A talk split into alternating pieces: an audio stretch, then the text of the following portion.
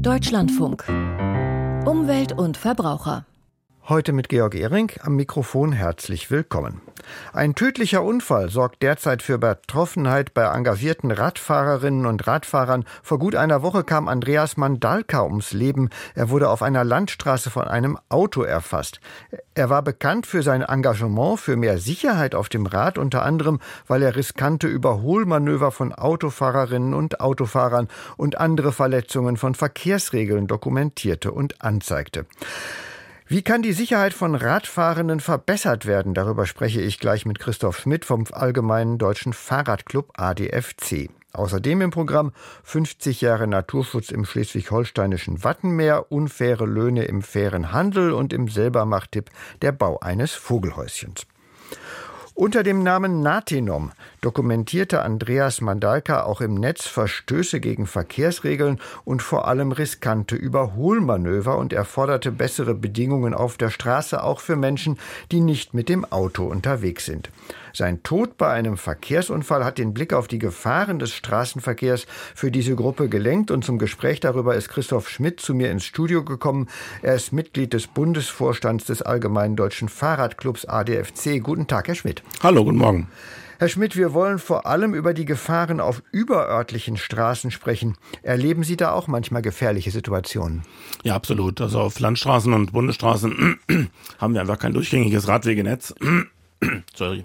Ähm, das heißt, ähm, man ist da, wenn man auf der Fahrbahn äh, fahren muss oder ähm, der Radweg äh, nicht die direkten Wege nimmt, dass man vielleicht auch mal ein kurzes Stück auf der Fahrbahn fährt, wenn ähm, man eben halt äh, von einem Ort zum anderen möchte, dann erlebt man schon sehr, sehr krasse, nahe, schnelle Überholmanöver und das macht durchaus Angst. Und das heißt vor allem Überholmanöver sind dann die Gefahr, wenn Autofahrer nicht genügend Abstand halten? Na, die Geschwindigkeit plus der Abstand zum Fahrrad, die Kombination macht's vor allem. Also wenn jemand mit 100 km/h von hinten kommt, das ist halt quasi sicher tödlich, wie wir auch gesehen haben. Und äh, wenn man da halt erwischt wird, dann ähm, trifft es einen eben. Mhm. Und äh, die Vorschriften sagen aber, dass man mit großem Abstand überholen muss. Wie groß muss dieser Abstand sein? Ja, wir hätten uns damals gewünscht, dass der Gesetzgeber ins äh, Gesetz reinschreibt, dass man einen Fahr Fahrstreifenwechsel machen muss. Das ist so nicht reingekommen, sondern man hat eben gesagt, 1,5 Meter in der Stadt und eben auf den Landstraßen zwei Meter. Ähm, zwei Meter Abstand ist ja quasi schon ein, äh, ein Spurwechsel.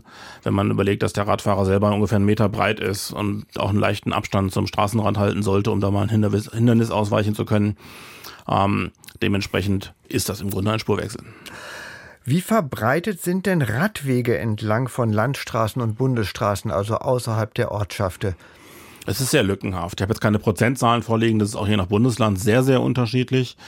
Ähm, aber wir haben ähm, ein sehr lückenhaftes Netz. Also vom Netz zu sprechen ist schon eigentlich fast ein bisschen ähm, lächerlich an der Stelle. Ähm, es ist ganz anders als zum Beispiel in Niederlanden, wo ich einfach mich aufs Fahrrad setze, von einem Ort zum anderen fahre, gar keine Gedanken drüber mache, welche, welche Routen ich wählen muss, während ich in Deutschland mir genau überlegen muss, welche Routen kann ich eigentlich nehmen, welche sind sicher, wo traue ich mich Rad zu fahren. Und ich finde, die Teilnahme am Straßenverkehr darf keine Frage des Muts sein. Wie steht es denn um die Bereitschaft, hier nachzubessern? Es wird ja viel gebaut im Straßenverkehr, auch Radwege überorts?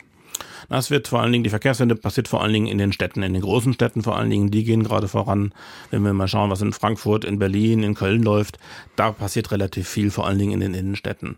Aber ähm, im ländlichen Raum passiert sehr, sehr wenig bis gar nichts und äh, die Landkreise sind da auch letztendlich personell komplett überfordert. Da müsste auch der Bund letztendlich ran, insbesondere an den Bundesstraßen ist ja auch in der Pflicht, da entsprechend auch die Radwege mal auszubauen.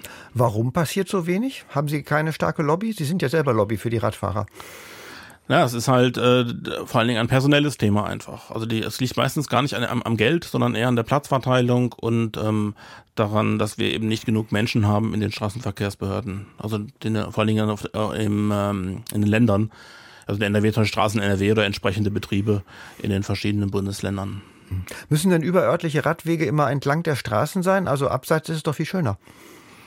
Müssen sie nicht. Solange wir direkte Wege haben, direkte ähm, Verbindungen haben, sind sie wunderbar. Man muss nur eben auf der rechtlichen Seite beachten, dass Radfahrende grundsätzlich immer auf der Fahrbahn fahren dürfen. Paragraph 2 StVO. Ähm, es sei denn, sie haben einen benutzungspflichtigen Radweg, der wirklich straßenbegleitend ist. Das heißt, maximal wenige Meter neben der Fahrbahn verläuft. Das heißt, wenn ich wirklich dafür sicherstellen möchte, dass ich ähm, eine vollständige Trennung äh, habe, dann müsste ich wirklich die Radwege genau an den Straßenverlauf machen. Das heißt, die Radwegpflicht besteht nicht, aber Sie raten schon, wenn immer möglich, den Radweg zu benutzen? Es kommt ein bisschen drauf an. Ich bin schon jemand, der eher den Radweg benutzt, aber es gibt sehr viele Radwege, die zum Beispiel irgendwo ein Drängelgitter haben, wo ich mit meinem Lastenrad nicht durchkomme oder wo ich ständig die ähm, Fahrbahn wechseln muss, was auch durchaus gefährlich ist ähm, äh, draußen außerhalb der, der Orte.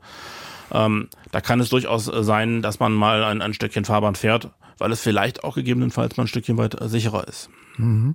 Wie sollten sich denn Radfahrerinnen und Radfahrer schützen, wenn sie über Land fahren, wenn sie überhaupt fahren? Was sind da die Standards? Also gute Radwege würde ich auf jeden Fall nutzen. Das ist ein, ein Punkt natürlich. Ansonsten ähm, durchaus nicht zu weit rechts zu fahren, weil man eben halt ein bisschen weiter links fährt, ein bisschen mehr eher gesehen wird. Ansonsten gute Beleuchtung am Rad haben ist eine gute Sache. Hat Natonam alles gehabt, ne? Also das ist jetzt ähm, kein Vorwurf an ihn auf jeden Fall. Ähm, es kann ähm, über Land vor allen Dingen, wenn es irgendwann dunkel wird, durchaus auch Sinn machen, eine Warnweste zu tragen. In der Stadt braucht man das eigentlich nicht, aber da macht es vielleicht dann doch mal Sinn. Ähm, und ähm, ansonsten ähm, empfehle ich immer noch einen Rückspiegel auch zu haben, um sich vorbereiten zu können, wenn jemand sehr eng am Straßenrand fährt, dass ich vielleicht nochmal doch noch einen Schlenker nach rechts machen kann, um ausweichen zu können. Wie stehen Sie zur Helmpflicht? Ich glaube, dass der, dass, die Helmpflicht uns nicht weiterbringt. Auch NATO-Norm hat einen Helm getragen. Der trägt immer einen Helm und oder hat immer einen Helm getragen. Und bei einem Unfall im ländlichen Raum, insbesondere bei den hohen Geschwindigkeiten, bringt uns das leider gar nichts. Mhm.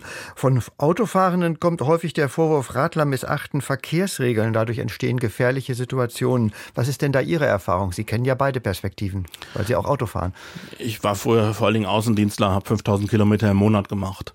Ähm, das sehe ich vollkommen anders. Ich habe eher den Eindruck, dass die Verkehrsregeln den Leuten, die sie eigentlich kennen müssten, nicht bekannt sind und ähm, dass die Verkehrsregeln von allen Verkehrsteilnehmenden, vom Fußgänger, beim Radfahrer bis zum Autofahrer nicht durchgängig eingehalten werden. Mit den Leuten, die Sie eigentlich kennen müssten, meinen Sie die Autofahrer speziell? Absolut. Also wenn Sie mal fragen, wann darf man, muss man einen Radweg benutzen, welche Ampel gilt für einen Fahrradfahrer, der ADFC Bayern hat ein schönes Quiz dabei, wo zum Beispiel auch die Menschen die das Ganze kontrollieren sollen, also die Polizei, regelmäßig quasi durchfällt. Mhm. Ähm, wie sollten Autofahrerinnen und Autofahrer sich verhalten? Wir haben da zwei Paragraphen in der Straßenverkehrsordnung. Einmal die, die schon erwähnte Überholabstand ist wichtig, das andere ist aber auch die angepasste Geschwindigkeit. Die wird mir viel zu wenig äh, thematisiert. Wenn irgendwo 100 erlaubt ist, heißt es das nicht, dass ich 100 fahren darf, sondern dass die maximal erlaubte Geschwindigkeit unter idealen Bedingungen 100 ist. Das heißt, wenn es regnet, wenn es dunkel ist, wenn die Sonne tief steht, darf ich natürlich nicht 100 km/h fahren, wenn 100 erlaubt ist. Mhm. Christoph Schmidt war das vom ADFC. Herzlichen Dank für das Gespräch. Gerne, danke. Es ist eine Art Teilzeitmeer. Das Wattenmeer an der Nordsee, es erstreckt sich vom dänischen Esbjerg bis zur niederländischen Insel Texel. Bei Flut wird es überschwemmt, bei Ebbe fällt es weitgehend trocken und man kann, naja, nicht trockenen, sondern matschigen Fußes durchwandern. Es ist ein einziges Naturgebiet und Rast, Rast und Brutplatz für viele Vogelarten. Vor 50 Jahren wurde der nördliche Teil des schleswig-holsteinischen Wattenmeeres unter Naturschutz gestellt. Einige Jahre später folgte die Gründung des Nationalparkes. Ein großer Schritt für den Naturschutz. Jörn Schaar blickt zurück. Für die meisten Urlauber an der Nordsee gehört sie einfach dazu.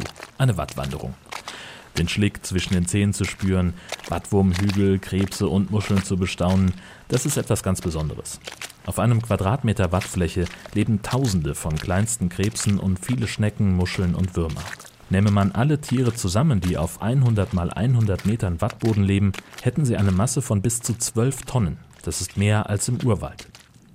Seit den 1930er Jahren gab es einzelne Naturschutzgebiete im heutigen Nationalpark Wattenmeer, vor allem im nördlichen Teil bei Sylt.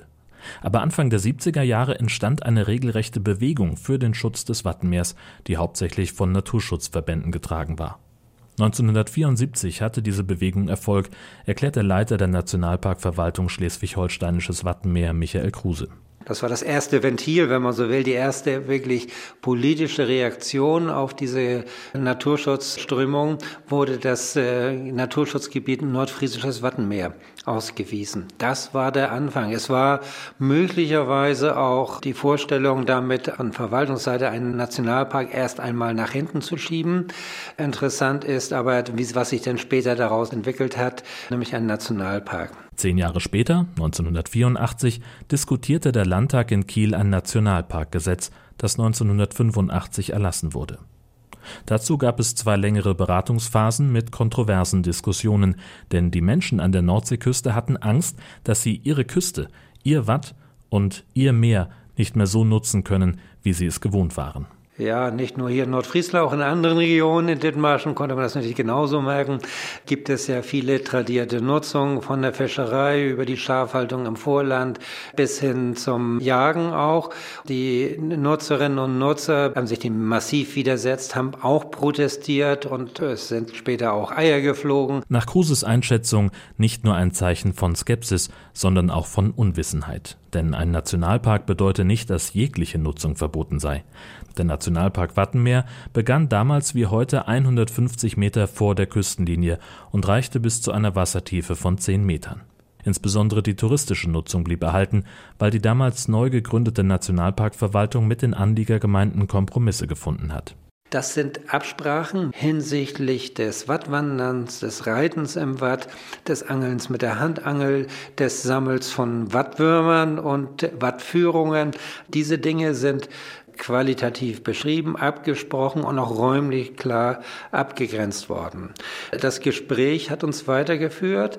Es verlangt ganz klar beiden Seiten auch ein gewisses Maß an Kompromissfähigkeit und Akzeptanz für die Interessen des jeweils Gegenüberstehenden auch äh, allen ab. Die Niederlande und Dänemark erklärten 1981 bzw. 82 das Wattenmeer vor ihren Nordseeküsten zu Nationalparken. Nach Schleswig-Holstein wies ein Jahr später auch Niedersachsen einen Nationalpark Wattenmeer aus. 1990 kam das Hamburger Wattenmeer hinzu. In Schleswig-Holstein nimmt die Nationalparkverwaltung heute eine Sonderstellung in der Behördenlandschaft ein.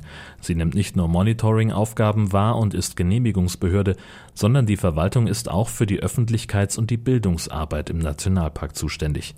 Sie bietet selbst Wattführungen an und hält Ausstellungen über das Leben im Watt vor. Für Michael Kruse eine Erfolgsgeschichte. Und heute müssen wir konstatieren, fast 40 Jahre nach Nationalparkgründung, dass wir über eine Million Menschen mit unseren Angeboten tatsächlich auch erreichen. Wir lassen auch regelmäßig Befragungen durch unabhängige Institute durchführen die auch äh, ein sehr hohes Maß an Identifikation mit dem Nationalpark mittlerweile deutlich werden lassen. Einen kleinen Rückschlag musste die Naturschutzbewegung aber hinnehmen. Deren Bestrebungen um ein Schutzgebiet Mitte der 70er Jahre hatte auch zum Ziel, das Wattenmeer vor Ölbohrungen zu schützen. Heute wird im Nationalpark Schleswig-Holsteinisches Wattenmeer aber doch nach Öl gebohrt. Von der Ölplattform Mittelplate aus hat Wintershaldea nach eigenen Angaben bisher 40 Millionen Tonnen Rohöl gefördert. Michael Kruse. Ja, da fehlten am Ende wenige Monate.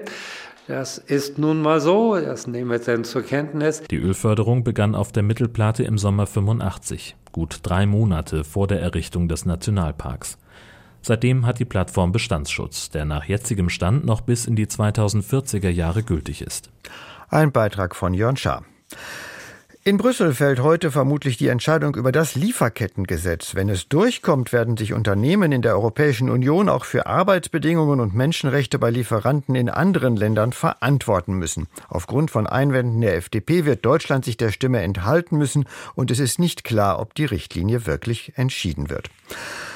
Für Fairness in der Lieferkette steht besonders der faire Handel. Verbreitet ist er vor allem bei Lebensmitteln aus tropischen Ländern wie und bei Produkten wie Kaffee, Tee, Kakao und Schokolade. Doch ganz so einfach ist es nicht, zum Beispiel beim Kakao. Der kommt oft aus Westafrika, unter anderem aus Ghana. Die Bezahlung auf den Farmen ist zwar besser als anderswo, doch es gibt die Kritik, dass auch dort noch viel zu wenig bezahlt wird, vielleicht auch um die Absatzchancen in reichen Industrieländern zu vergrößern.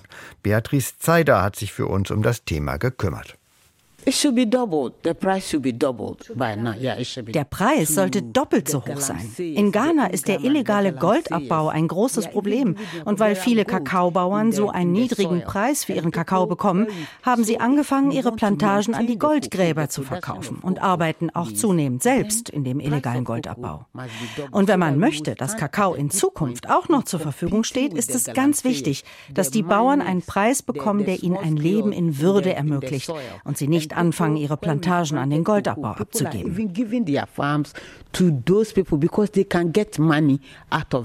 Letitia Amakwaya Yankee ist 50 Jahre alt, verheiratet und Mutter von vier Kindern. Sie bewirtschaftet zusammen mit 600 Frauen Kakaoplantagen in einer Kooperative in Ghana. Seit 14 Jahren arbeitet sie in dem Geschäft, managt das Unternehmen und ist Awardgewinnerin 2019 ihres Landes im Kakao. Mehr als 70 Prozent des weltweit angebauten Kakaos kommt aus Westafrika, vor allem aus der Elfenbeinküste und Ghana. Der Preis pro Tonne Kakao ist stark vom Welthandel abhängig. Im Moment haben wir einen sehr hohen Weltmarktpreis, so hoch wie seit ungefähr 40 Jahren nicht mehr. Das liegt daran, dass die Ernteerträge in den beiden Hauptanbauländern Ghana und Côte d'Ivoire sehr zurückgegangen sind sagt Evelyn Bahn vom Inkota Netzwerk Berlin. Sie kämpft seit vielen Jahren in ihrer Organisation für bessere Bedingungen im Kakaoanbau. Ist zertifizierte Schokolade eine Alternative, beispielsweise Fairtrade? Fairtrade wirbt mit garantierten Mindestpreisen und zahlt Prämien. Wälder dürfen nicht abgeholzt werden, Kinderarbeit ist verboten, es werden Schulungen angeboten, um die Erträge im Kakaoanbau zu steigern. Beim Mindestpreis für Kakao stellt Evelyn Bahn vom Inkota Netzwerk klar. Bei Fairtrade gibt es einen Mindestpreis. Wir sagen aber, der Mindestpreis ist viel zu niedrig angesetzt, weil dieser Mindestpreis ermöglicht es den Bauern und Bäuerinnen nicht, ein existenzsicherndes Einkommen zu haben. Aus unserer Perspektive müsste der Preis mindestens doppelt, wenn nicht sogar dreifach so hoch sein. Auch Claudia Brück von Fairtrade Deutschland sieht die schwierigen Bedingungen für die Bäuerinnen und Bauern auch beim fairen Handel. Sie räumt ein, dass 42 Prozent aktuell noch unter der Armutsgrenze leben. Unsere Idee ist ja, dass der Preis die Kosten der nachhaltigen Produktion ganz abdeckt und dass die Prämie für Investitionen da ist. Demgegenüber stellt Friedel Hütz-Adams vom Südwind-Institut Bonn die Lebenssituation der Familien vorn an. Wenn ich das ändern will, dass vor Ort Menschenrechte verletzt werden, Kinder arbeiten, dann muss ich dafür sorgen, dass Familien existenzsichernde Einkommen haben. Audits ändern nicht die Lebensrealität vor Ort der Menschen. Audits sind daher zwangsläufig auch lückenhaft. Ich kann nicht jeden Baum und jede Plantage ständig kontrollieren. Einmal im Jahr werden die Plantagen kontrolliert. Fairtrade beauftragt dazu ein lokales Unternehmen. Friedel Hütz-Adams war selbst auf einer Kakaoplantage vor Ort und hat miterlebt, wie die vorgegebenen Standards umgangen werden. Ich bin beispielsweise mal in Ghana auf einer Plantage gewesen. Da führte mich der Chef der Kooperative rum. Die Plantage, die ganze Kooperative waren zertifiziert. Und uns kamen drei Jungs mit Macheten entgegen. So, 11, 12, vielleicht 13 Jahre alt. Also definitiv verbotene Form der Kinderarbeit. Auch wenn auf Fairtrade-Plantagen Kinderarbeit verboten ist, sagt Fairtrade-Vorständin Claudia Brück. Kein Akteur in der Kakaoszene kann ausschließen, dass Kinderarbeit genutzt wird. Warum Schokolade mit dem Fairtrade-Siegel für Verbraucherinnen und Verbraucher eine Garantie für fairen Handel sein sollte, erläutert Evelyn Bahn. Verbraucherinnen und Verbrauchern erwarten vom Fairtrade, dass es wirklich ein fairer Handel ist. Und solange die Preise auch im Fairtrade-System so niedrig sind, dass die Bauern dafür eigentlich kein menschenwürdiges Leben führen können und nicht ihre Existenz gesichert haben, kann man eigentlich nicht wirklich behaupten, dass es ein faires System ist. Evelyn Bahn vom Inkota-Netzwerk war das zum Schluss des Beitrags von Beatrice Zeider. Und an dieser Stelle eine Meldung. In den zuletzt festgefahrenen Streit in der Bundesregierung um die EU-Flottengrenzwerte für die Emissionen aus Lkw kommt Regierungskreisen zufolge Bewegung. Eine Lösung kurz vor der entscheidenden Abstimmung in Brüssel sei noch möglich, sagten mit den Gesprächen Vertraute der Nachrichtenagentur Reuters. Verkehrsminister Volker Wissing und seine FDP-Ministerkollegen seien unter Bedingungen bereit, ihren Widerstand aufzugeben. Dafür arbeite man an einer Kompromissformulierung für die deutsche Position, etwa in Form einer Protokollerklärung oder Fußnote. Und darin sollten synthetische Kraftstoffe für Lkw eine Rolle spielen. Deutschlandfunk. Selber Macht-Tipp. Der Frühling scheint zwar noch weit entfernt, aber immerhin, Schneeglöckchen und andere Frühblüher sind schon zu sehen. Vögel beginnen Ausschau nach geeigneten Nistplätzen zu halten und wer ein Vogelhaus im Garten aufhängen will, sollte das bald tun, sonst wird es nicht mehr besetzt. Ein Vogelhaus kann man auch selber bauen. Im Selbermacht-Tipp sagt Ihnen Paulus Müller, wie das geht. Also ich glaube, das ist die Hinterplatte. Also die Rückwand, genau. Das ist der Boden. Die zwei Seitenteile, die so ein bisschen schräg sind, weil das Dach schräg ist. So. Ah, perfekt. Paulina, Ida und ich setzen die Teile unseres Nistkastens schon mal probeweise zusammen. Danach geht es daran, die Kanten von groben Splittern zu befreien. Die Bauanleitung haben wir aus dem Internet. Dort gibt es zahlreiche Anleitungen für die unterschiedlichsten Nistkästen. Wir haben uns für ein einfaches Häuschen für Höhlenbrüter entschieden, zum Beispiel Meisen. An Material braucht es nicht viel. Holz, ein paar Schrauben und natürlich Werkzeug. Die Holzauswahl ist allerdings entscheidend, sagt Biologin Janice Pahl beim NABU, zuständig für Natur- und Umweltinformationen. Was man auf keinen Fall nehmen sollte, Sperrholz, Spanplatten und ähnliches. Einfach weil die nicht witterungsbeständig sind und hier und da weiß man ja auch nicht, was für Leimstoffe wurden bei solchen Platten verwendet. Es kann sich im schlimmsten Fall dann auch negativ auf Vögel auswirken. Deswegen kein Sperrholz oder Spanplatten verwenden, nur Vollholz oder Massivholz. Optimal wäre sägeraues Vollholz aus Lärche, Robinie oder Eiche. Wir haben uns aber für Kiefernholzbretter aus Massivholz entschieden, Regalbretter, die noch im Keller waren, 18 mm dick, 20 cm breit. Dann alle Teile angezeichnet und ausgesägt, mit einer Handsäge und einer Stichsäge und die Kanten geschliffen. Für die Nistkästen sind alle Teile fertig. Wobei. Da ist kein Loch drin. Stimmt, das fehlt noch. Das Einflugloch beim Nistkasten. Es ist entscheidend. An dessen Durchmesser nämlich macht sich fest, für welche Vögel der Kasten überhaupt geeignet ist, erklärt Biologin Janis Pahl. Zum Beispiel die Blaumeise mag eher kleinere Einflugslochgrößen, so von 26 bis 28 Millimeter. Eine Kohlmeise würde dann ja eine Lochgröße von 32 Millimetern bevorzugen, genauso wie die Sperlinge, also Spatzen, wie man sie herkömmlich bezeichnet, mögen auch so eine 32 bis 34 Millimeter Größe. Wir haben uns dann für zwei Vogelhäuschen entschieden. Einmal für Blau und einmal für Kohlmeisen. Die Löcher haben wir mit einem Lochsägeaufsatz für die Bohrmaschine gesägt. Weil wir gehobelte Bretter genutzt haben und keine Sägerauen, haben wir dann die Innenwände noch etwas aufgeraut. Besonders unter dem Flugloch ist das wichtig, damit die Vögel Möglichkeiten haben, sich dort festzukrallen. Ida und Paulina hämmern einfach mit der Feile und einer Schraube ein paar Katschen rein. Aber dann endlich zusammenschrauben. Mit dem Akkuschrauber geht das super fix. Ja, das sieht doch gut aus. Und fertig ist der Nistkasten. Okay. Wenn der Kasten nicht wettergeschützt hängt, kann man zum Schutz noch Dachpappe oder ein Zinkblech aufs Dach montieren. Auf Lacke oder grelle Farben sollte man unbedingt verzichten. Die meisten Vögel mögen es unauffällig und die Farben könnten gesundheitsschädlich sein. Wer sein Vogelhäuschen schützen will vor Wind und Wetter, kann es noch mit Leinöl behandeln. Jetzt nur noch aufhängen. Aber wo? Was man speziell beachten sollte, ist natürlich die richtige Höhe. So ein Nistkasten sollte in zwei bis drei Metern mindestens ähm, hochgehängt werden. Am besten ist es hier so die Richtung Osten, Südosten zu wählen, dass der Kasten zwar noch ein bisschen Sonne hat, aber nicht unbedingt der Witterung ausgesetzt ist und nicht der prallen Sonne ausgesetzt ist. Mhm. Ja, da oben.